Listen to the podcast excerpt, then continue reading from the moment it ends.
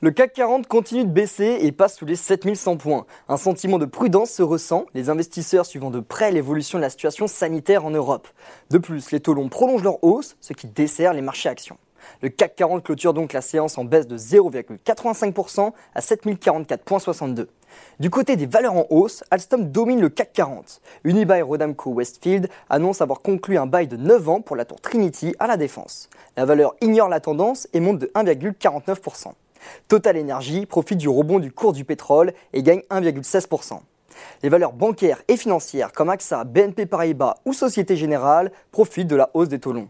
Sur le SBF 120, c'est Valneva qui reprend des couleurs après sa chute surprise de la veille. Et pour ce qui est des valeurs en baisse, Eurofins est lanterne rouge du CAC 40. Le secteur de la tech est lui malmené par la remontée des taux. Dassault Systèmes, ST Microelectronics et Capgemini perdent environ 3%.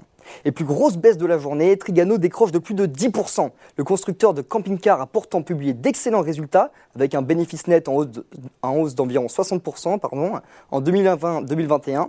Son chiffre d'affaires augmente lui de plus de 34%, mais l'entreprise a fait part de perspectives assez pessimistes et explique que sa production risque de ralentir en raison de problèmes logistiques, ce que le marché a sanctionné. De son côté, McPhee accélère ses pertes. Enfin, outre-Atlantique, les bourses étaient aussi secouées par la remontée des taux. Le Nasdaq et le S&P 500 perdent tous deux plus de 1%. Voilà, c'est tout pour ce soir. N'oubliez pas, toute l'actu éco et finance est sur Boursorama.